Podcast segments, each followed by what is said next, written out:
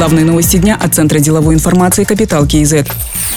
С начала года тенге ослаб на 11,3%. Главные причины – это укрепление доллара к валютам развивающихся стран и возможное ужесточение антироссийских санкций. Об этом глава Нацбанка Данияр Акишев сказал на заседании правительства. Он отметил, что в Казахстане будет продолжена политика плавающего обменного курса без установления границ, коридора и других ориентиров. Также, по информации Данияра Акишева, золотовалютные резервы Нацбанка на конец сентября составили 30 миллиардов долларов. Активы Нацфонда – 56 миллиардов 300 миллионов долларов. Общие международные резервы – почти 86,5 миллиардов миллиардов.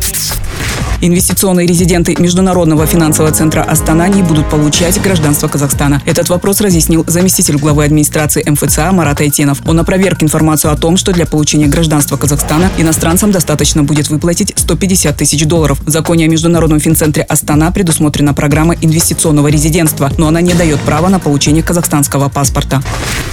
Актюбинской области, учитывая географическое положение, надо расширить транзитные возможности для торговли со странами Евразийского экономического союза. Такое поручение дал Нурсултан Назарбаев. Кроме того, местные власти должны сосредоточить усилия на повышении качества жизни населения, выполнении пяти социальных инициатив и послания, активнее внедрять зеленые технологии, отметил глава государства. В целом, по итогам поездки президент дал высокую оценку работе руководства Актюбинской области в достижении основных социально-экономических показателей. Благодаря природным ресурсам, развитому производству и горнодобывающей отрасли, Актобе стал центром Западного Казахстана, сказал он.